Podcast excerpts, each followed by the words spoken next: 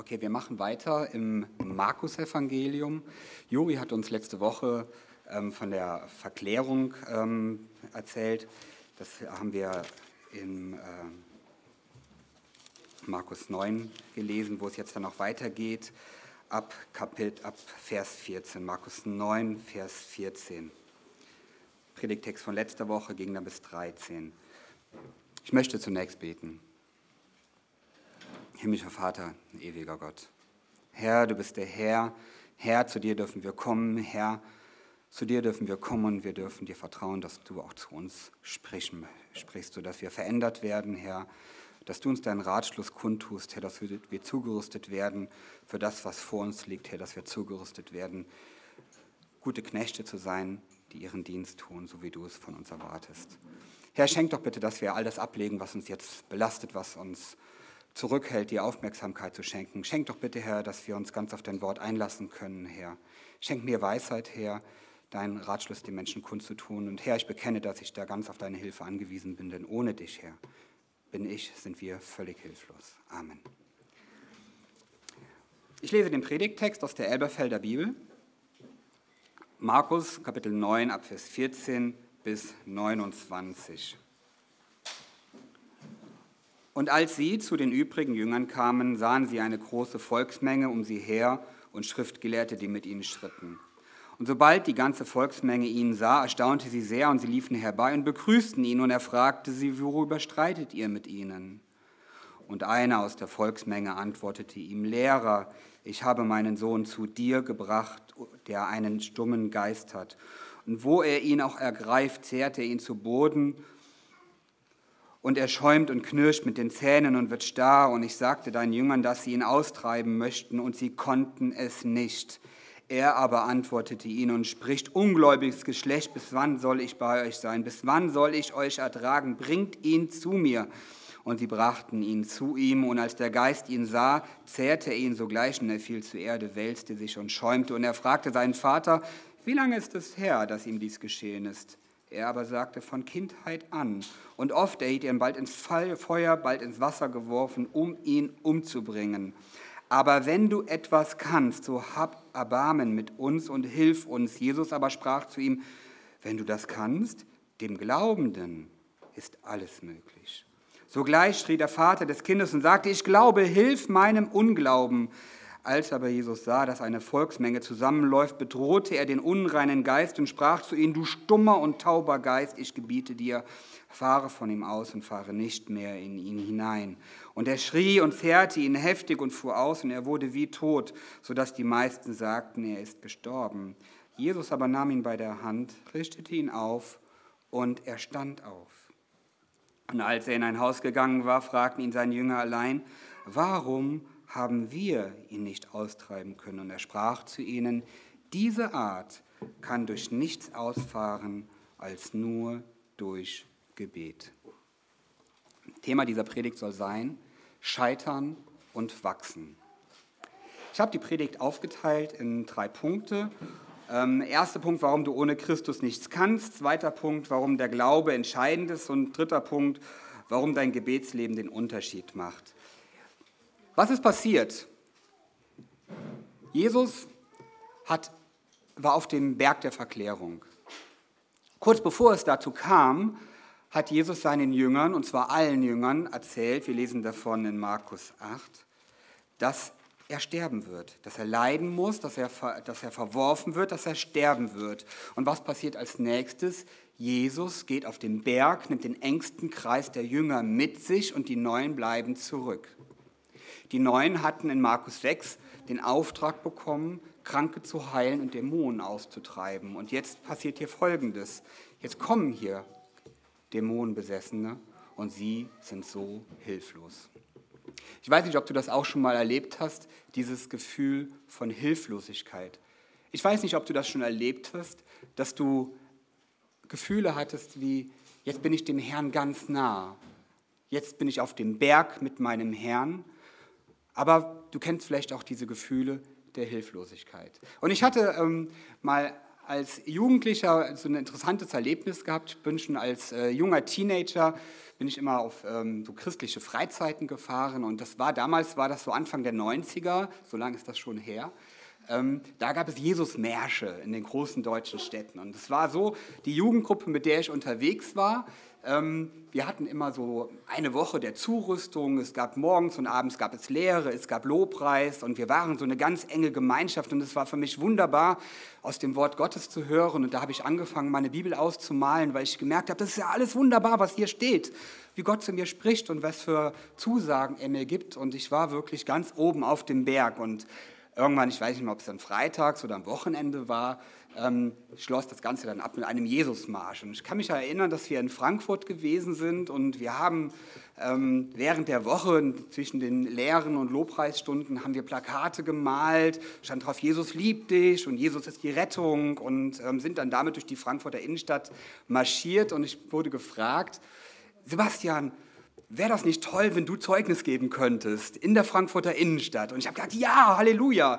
Und dann stand ich da oh, das war irgendwie, weiß ich, dieses Hochgefühl, dieses Gefühl, was ich erlebt hatte, als ich auf dem Berg war, als ich mich Gott so nahe gefühlt habe, das war auf einmal verpufft. Und ich stand da mit dem Mikro in der Hand und wurde mir auf einmal bewusst, dass ich erst 13 bin und dass da echt viele Leute jetzt zugucken, was ich jetzt hier zu sagen habe. Und ich kann mich nicht mehr an das erinnern, was ich gesagt habe, ich kann mich aber an das Gefühl erinnern, welches ich damals fühlte. Und das war nicht ähm, bergähnlich. Ja? Ich habe mich nicht dem Herrn sehr nahe gefühlt, sondern ich habe mich in einer absoluten Hilflosigkeit gefühlt. Aber was ich gelernt habe durch diese Begebenheit ist, dass man sich solchen Situationen stellen muss.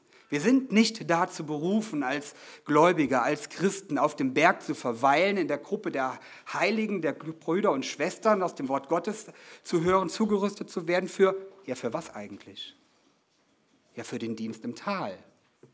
Das ist unsere Berufung. Unsere Berufung beginnt, wenn wir sonntags hier Gemeinschaft hatten, in die Woche zu gehen, ins Tal zu gehen, dorthin zu gehen, wo die Not herrscht. Und ähm, wenn wir Christen sind, die ihren Glauben nur sonntags zwischen halb elf und zwölf leben, dann ist das nicht das, wozu wir berufen sind. Und das habe ich gelernt in dieser Situation. In dieser Situation, wo ich so hilflos mich gefühlt habe, dass das eigentlich der wahre Dienst ist. Dass das der wahre Dienst ist, vor den Leuten ähm, Zeugnis zu geben, da wo ich hingestellt bin, da wo ich arbeite, da wo ich zur Schule gehe, da wo ich im Kegelverein bin, bei den Schützen oder sonst wo ich meine Freizeit, meinen Alltag verbringe. Das ist das Schlachtfeld eigentlich. Das ist es dort, wo wir Zeugnis abgeben sollen. Ja, wie fühlt sich das an, wenn wir merken, dass ich doch für meinen Herrn Zeugnis abgeben möchte, aber ich scheitere. Ich merke, ich werde dem Anspruch, den ich mir selber stelle, überhaupt nicht gerecht. Ich merke, dass ich eigentlich so weit entfernt bin von dem Ideal, dem ich so nachstrebe. Warum bin ich so weit entfernt von der Person XY? Die das so souverän meistert, die mir erzählt, wie wunderbar sie die Gespräche mit den Arbeitskollegen führt. Und jetzt kommt das Thema auf Glauben und ich fühle mich so schwach. Ja, warum ist mein Nachbar so stark und ich bin so schwach? Ja, vielleicht ist der Nachbar gar nicht so stark. Vielleicht kämpfen wir alle den gleichen Kampf. Wichtig ist nur, dass wir uns an den Herrn halten. Und darum soll es heute gehen. Wir brauchen diese Erfahrung auf dem Berg. Wir brauchen Zeiten der Zurüstung. Wir brauchen Zeiten, in denen wir lernen dürfen von Gottes Wort. Aber wir brauchen, und das ist unsere wahre Berufung, auch die Zeit im Tal. Denn dort tun wir diesen Dienst, dort verkündigen wir, dort arbeiten wir unseren Dienst als Knechte. Die Jünger, ich habe es eben schon gesagt, sie haben den Dienst getan, der ihnen eigentlich ja, befohlen war. Sie, ihre Aufgabe war es, Dämonen auszutreiben. Und in Markus 6 lesen wir auch davon, dass sie das sehr erfolgreich getan haben. Sie waren ganz begeistert und haben dem Herrn erzählt, selbst die Dämonen gehorchten uns. Aber irgendetwas war anders. Irgendwas stimmte jetzt nicht. Wir haben diese Situation, da war der Vater mit dem besessenen Sohn, er kam zu den Jüngern, neun Stück waren noch da, sie hatten keinen Leiter, der engste Kern der Jünger war verschwunden. Jesus hatte kurz vorher noch gesagt, dass er sterben wird. Jetzt war er auf dem Berg. Keiner wusste, was dort geschah. Neun Jünger blieben übrig.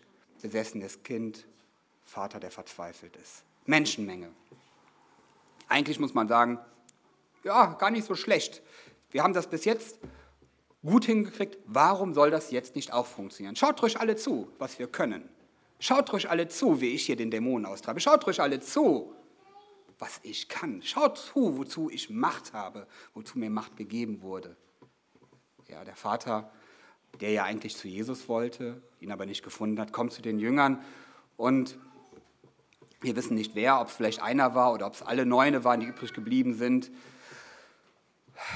Versuchen vielleicht Vollmacht in ihre Stimme zu legen, diesen Dämon auszutreiben. Und was passiert? Nichts. Nichts passiert. Diese Vollmacht ist weg. Nichts passiert. Und vielleicht schauen sich die Jünger um in der Menschenmenge, Stille, ein Zucken um Mund, Mund, Mundwinkel. Die ersten fangen an, etwas verhalten zu lachen, habe ich mir doch gedacht. Scharlatan, Heuchler, Versager, Blender ja, waren vielleicht so Begriffe, die da gesagt wurden, waren Begriffe, die sich vielleicht die Jünger zu sich selbst gesagt haben. Ja, weil sie haben gemerkt, dass sie eigentlich Dienst tun sollten und sie konnten es nicht. Sie waren abgeschnitten. Ihnen fehlte der Glaube. Wir lesen das in den letzten Versen unseres Predigtextes, Glaube und Gebet. Es passierte nichts. Vielleicht sind sie sich auf einmal bewusst geworden, wer sie waren. Fischer waren sie, ungebildet. Sie waren Menschen, die Netze geflickt haben, aber doch nicht Theologen. Sie waren doch keine Pharisäer, sie waren doch keine Sadduzäer. Und auf einmal wurde ihnen mit ganzer theologischer Breite begegnet und sie hatten dem wahrscheinlich nichts entgegenzusetzen. Warum du ohne Christus nichts kannst.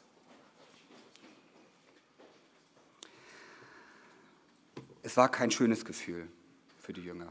Sie waren sich ihres Scheiterns absolut bewusst. Hast du das schon mal gefühlt, dass du alleine bist?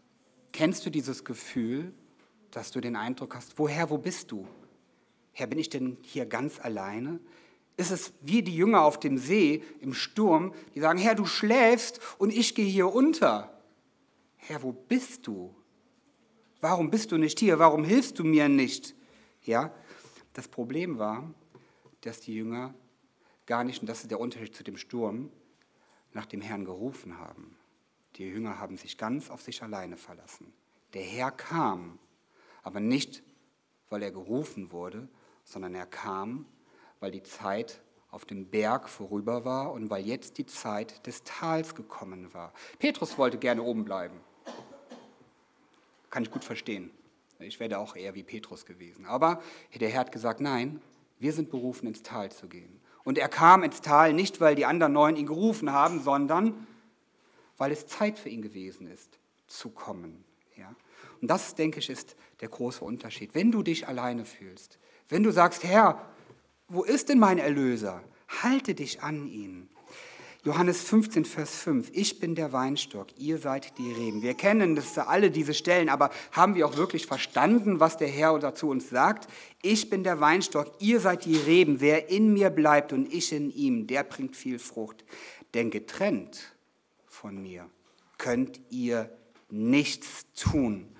In Matthäus 28, Vers 20 spricht der Herr, ich bin bei euch alle Tage. Glaubst du wirklich, dass du alleine bist? Glaubst du wirklich, dass der Herr dich berufen hat, dass der Herr dich bei deinem Namen gerufen hat, sein Leben gelassen hat und dich alleine lässt? Entscheidend ist, dass du den Fokus von dir weglenkst und hin zum Herrn. Du kannst überhaupt nichts alleine sondern du musst dir bewusst sein, dass du nur dazu fähig bist, das zu tun, was der Herr im Vorfeld für dich bereitet hast. Ohne ihn kannst du nichts tun und das muss dir bewusst sein. Traurig, aber wahr ist ja auch, dass ich mir meiner Unfähigkeit durchaus bewusst bin. Ja, und natürlich schauen wir immer gerne auf das Endprodukt. Wir schauen dahin, wo wir als Christen gerne wären, aber noch nicht sind. Traurig ist nur, dass mein Scheitern von der Welt häufig auf unseren Herrn übertragen wird. Sebastian scheitert, da kann der Jesus ja wohl nicht so groß sein, wie er immer tut. Das ist die traurige Wahrheit. Wir sind Repräsentanten, wir sind Botschafter unseres Herrn. Das dürfen wir bei allem nicht vergessen. Aber ist das Grund, deshalb auf dem Berg zu bleiben, nicht ins Tal zu gehen, nicht diesen Dienst zu tun, den der Herr uns doch berufen hat zu tun? Nein.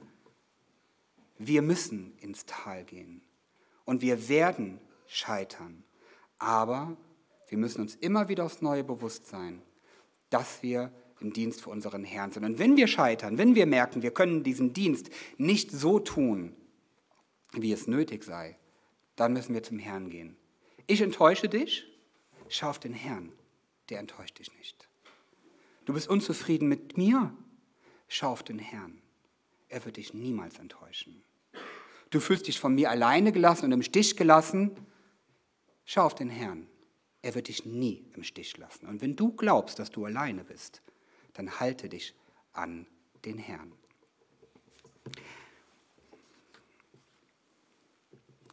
Der Glaube ist entscheidend. Als Jesus vom Berg runterkam, haben wir gelesen, erstaunte die Menge sehr. Und so wie der Vater den Jungen zu den Jüngern gebracht hat, obwohl er ihn ja eigentlich zu ähm, Jesus bringen wollte, sagt er, jetzt bringt ihn zu mir. Er lässt den Jungen zu sich bringen. Und interessant ist, dass die unsichtbare Welt sehr wohl weiß, und das lesen wir durch sämtliche Evangelien, lesen wir das äh, durchgehend, dass die Dämonen ihn erkannten. Sie wussten genau, wer er ist. Seine eigenen Jünger hatten Probleme damit. Die Menschen, die Pharisäer, die Sadduzäer, die Schriftgelehrten hatten Probleme damit. Sie wussten nicht, wer Jesus ist. Die unsichtbare Welt hatte damit zu keiner Zeit ein Problem. Die Kreaturen, die er ins Dasein gerufen hatte, haben ihn sofort erkannt. Die unsichtbare Welt, die Menschen konnten das nicht. Jesus ist erstaunt. Als Jesus kam, erstaunte die Menge sehr. Ähm, in Hebräer 11, Vers 6, da lesen wir, ohne Glauben aber ist es unmöglich, ihm wohl zu gefallen. Denn wer sich Gott naht, muss glauben, dass er ist und denen, die ihn suchen, ein Belohner zu sein.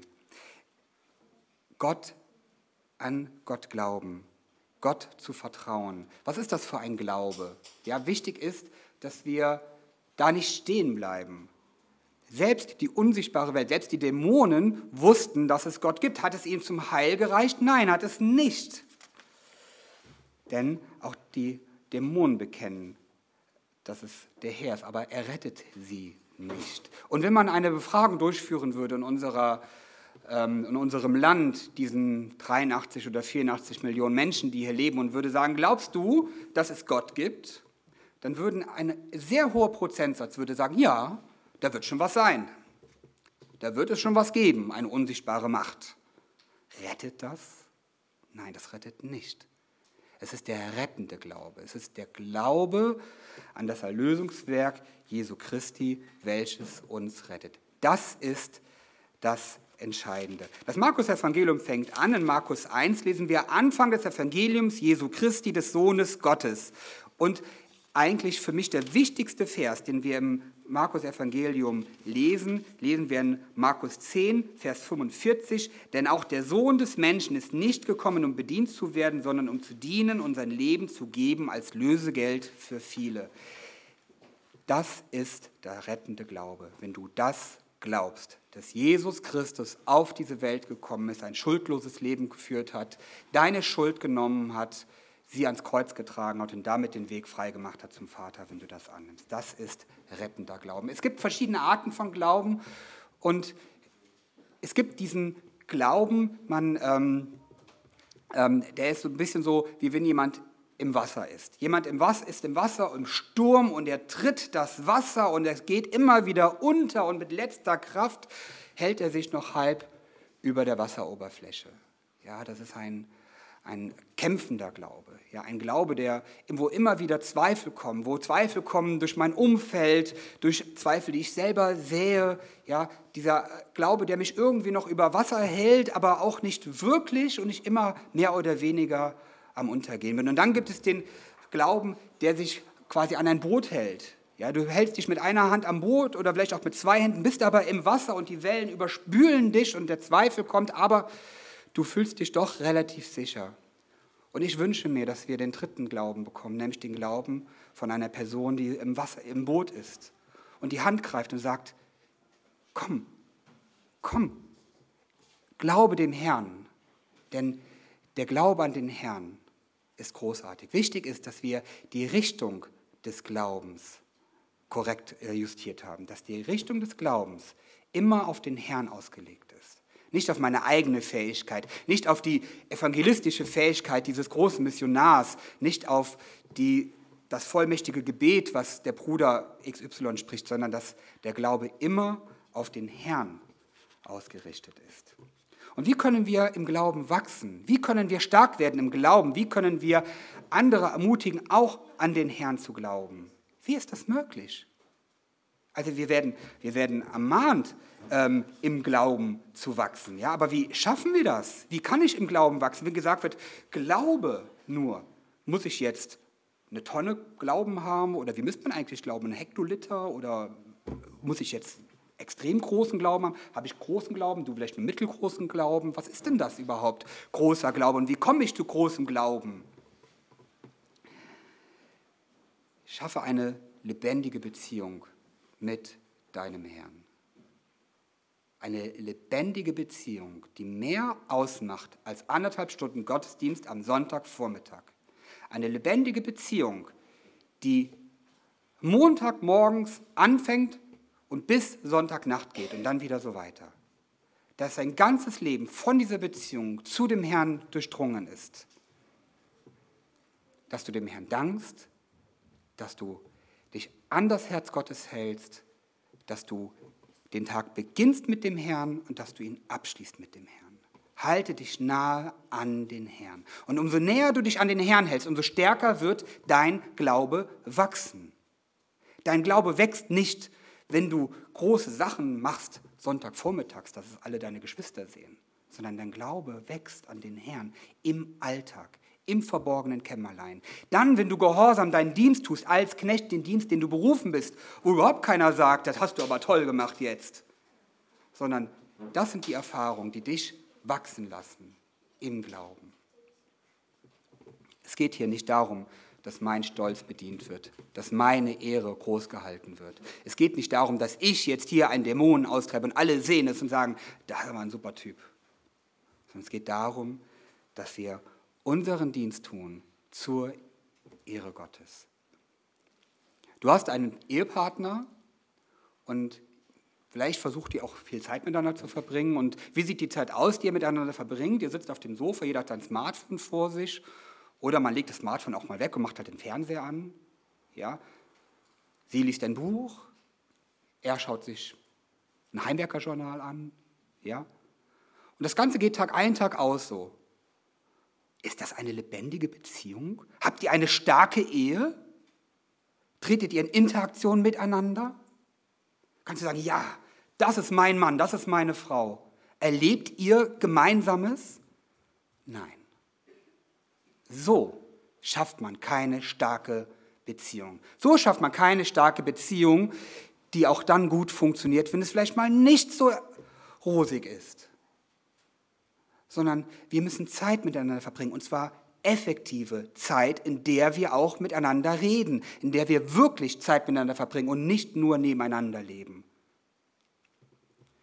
Was ist das für eine Beziehung, die, du zu deinem Herrn hast und die beschränkt ist auf morgens fünf Minuten stille Zeit. Was ist das für eine Beziehung und wie kann da dein Glaube wachsen, wenn dein Glaube auf Gottesdienstbesuche beschränkt ist, aber nicht auf deine Arbeit, wo du so viel Zeit in deinem Alltag verbringst? Sorge dafür, dass dein Alltag durchdrungen ist vom Herrn, dass jede Minute durchdrungen ist von dieser Nähe zu dem Herrn, von der Nähe zu dem Vaterherz Gottes und du wirst Glauben erleben, eine Nähe, eine Schönheit in dieser Beziehung, die du dir jetzt vielleicht noch gar nicht vorstellen kannst. Warum dein Gebetsleben den Unterschied macht. Die Jünger fragen den Herrn, Warum konnten wir ihn nicht austreiben? Also,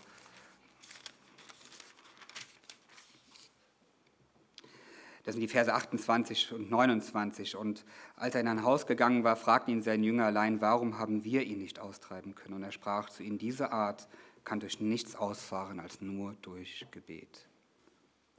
Diese Art, war das jetzt der Superdämon, also der erste Liga-Dämon, wo man jetzt besonders sich anstrengen muss und den 0815-Dämon kann man schon? Ich glaube, was unser Herr hier meint, ist, dass wir nur dann Dienst tun können, wenn wir uns nah an Gott halten. Und das tun wir, wenn wir ein lebendiges Gebetsleben haben. Ohne Gebet ist unser Glaube nicht so stark, wie er sein könnte. Ohne Gebet ist die Beziehung zu unserem Herrn nicht so lebendig, wie sie sein könnte. Ohne Gebet wirst du diese Schönheit der Beziehung nicht in einem Maße erleben können, wie sie dir eigentlich vorbestimmt ist. Und wie schaffen wir das? Wie können wir es schaffen, ein lebendiges Gebetsleben zu führen? Wenn du dich mal bemühst, eine lebendige Gebetszeit zu haben, allein in deinem Kämmerchen vor dem Herrn und dann fängst du vielleicht an und ich hat mich da auch, ich habe ja auch schon solche Übungen versucht durchzuführen. Ich kann mich da noch gut daran erinnern. Irgendwann fange ich dann an zu danken, Herr, ich danke dir für das schöne Fenster, ich danke dir, dass ich Licht habe, ich danke dir.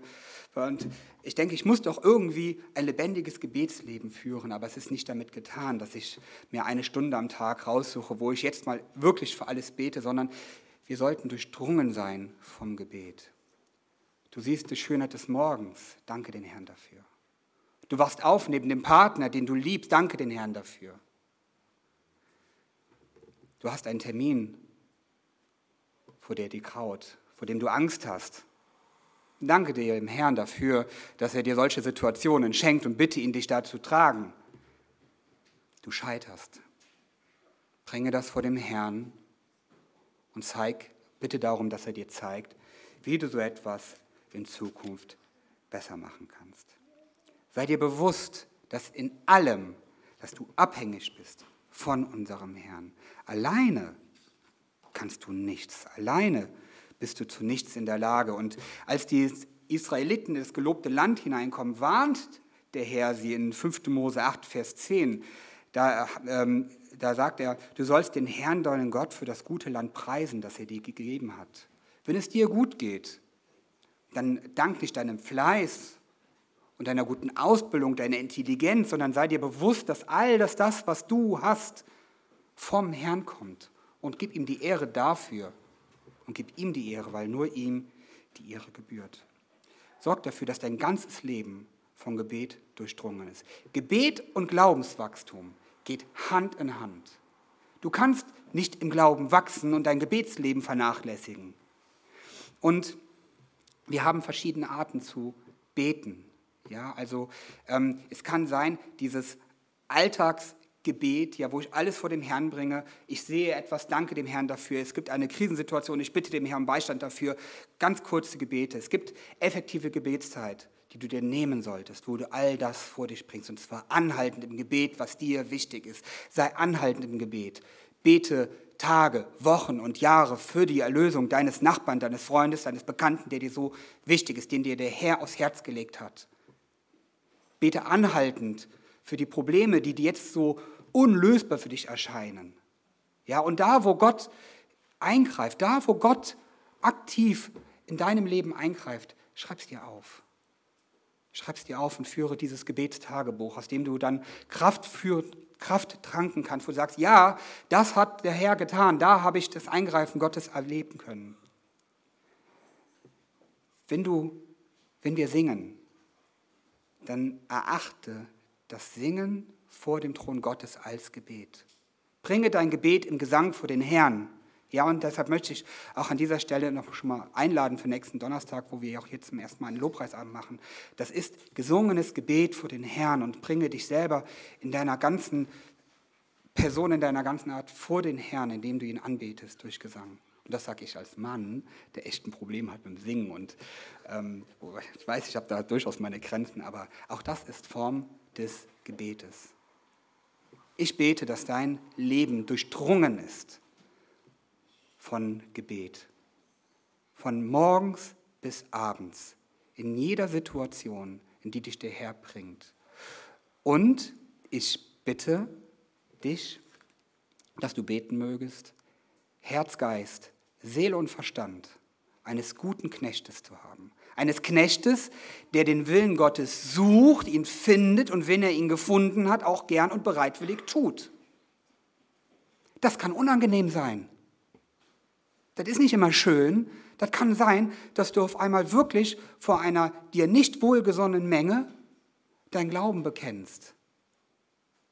Das kann sein, dass Gott etwas von dir erwartet, was du überhaupt gar nicht möchtest in der Situation.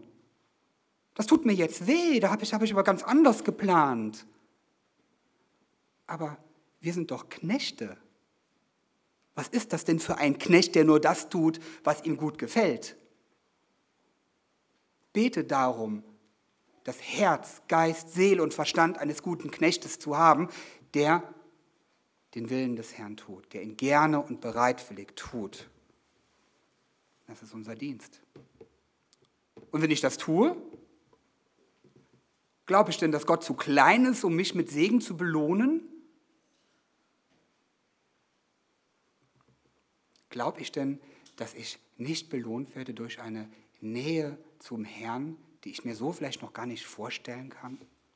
nah an das Vaterherz Gottes zu rutschen. Ist das nicht wunderbar? Ist das nicht unsere wahre Bestimmung?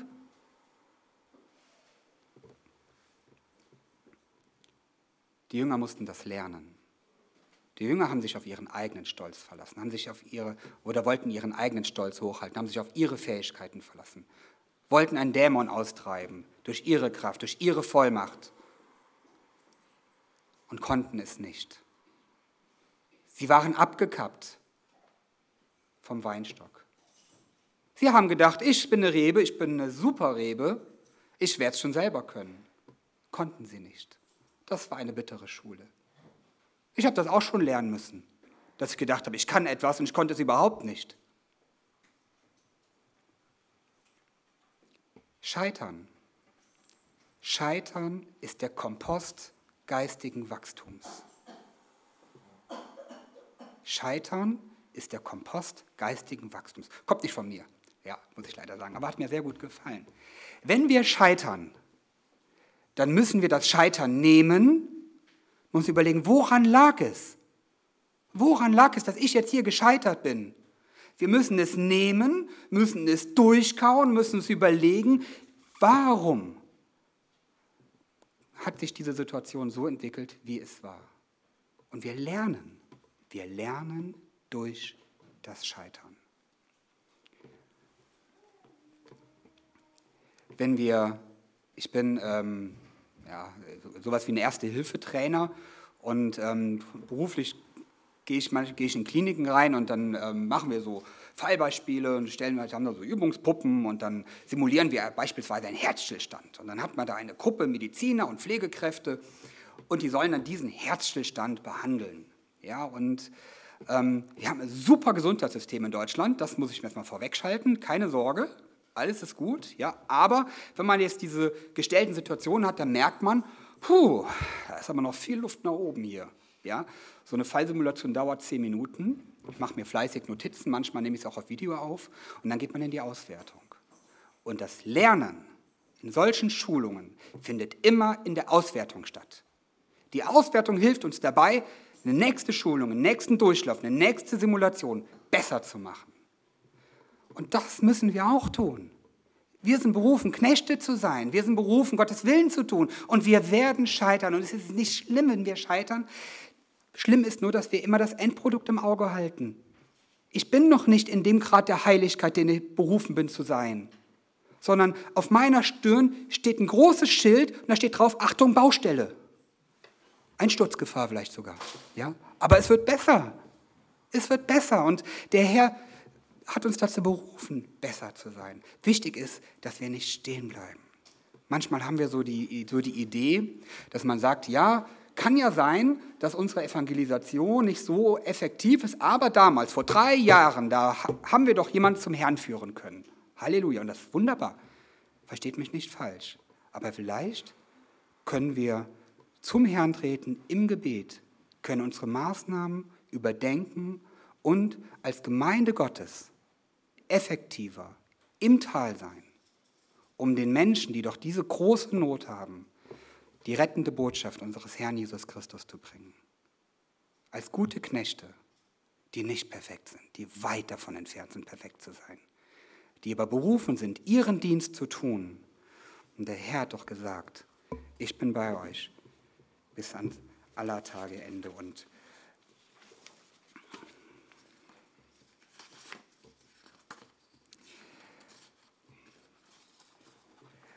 Der, ähm, Im Psalm 27, Vers 4 lesen wir von David. Er wusste sehr genau, wie das aussieht, sich in der Nähe Gottes aufzuhalten. Er schreibt, eins habe ich von dem Herrn erbeten, danach trachte ich, zu wohnen im Haus des Herrn alle Tage meines Lebens, um anzuschauen die Freundlichkeit des Herrn und nachzudenken in seinem Tempel. Dazu sind wir berufen. Und egal wie, wie stark der Gegenwind ist, egal wie feindlich auch dein Umfeld eingestellt ist, du bist berufen, in der Gegenwart Gottes zu leben. Und du bist berufen, die Gegenwart Gottes ins Tal hinauszutragen, in dieses, diese Umgebung, die häufig so unfreundlich ist. Denn wenn, wenn du es nicht tust, wer tut es denn dann? Du bist doch Salz und Licht. In 5. Mose 31, Vers 6 lesen wir, seid stark und mutig, fürchtet euch nicht und erschreckt nicht vor ihnen. Also das waren jetzt die Völker im gelobten Land.